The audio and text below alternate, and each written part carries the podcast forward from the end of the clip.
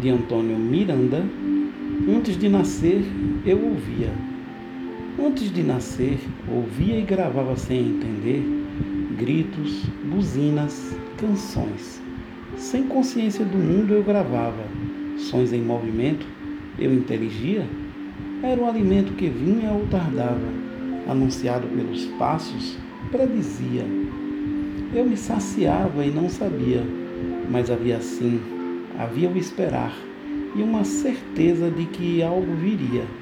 E eu me alimentava sem comer, sem saber, eu me satisfazia. Eu ouvia sim, eu ouvia e entendia. Faço a regressão, vou em busca do entendimento que não tinha, mas sabia sem saber. Eu sabia. Tento decifrar o que ficou gravado.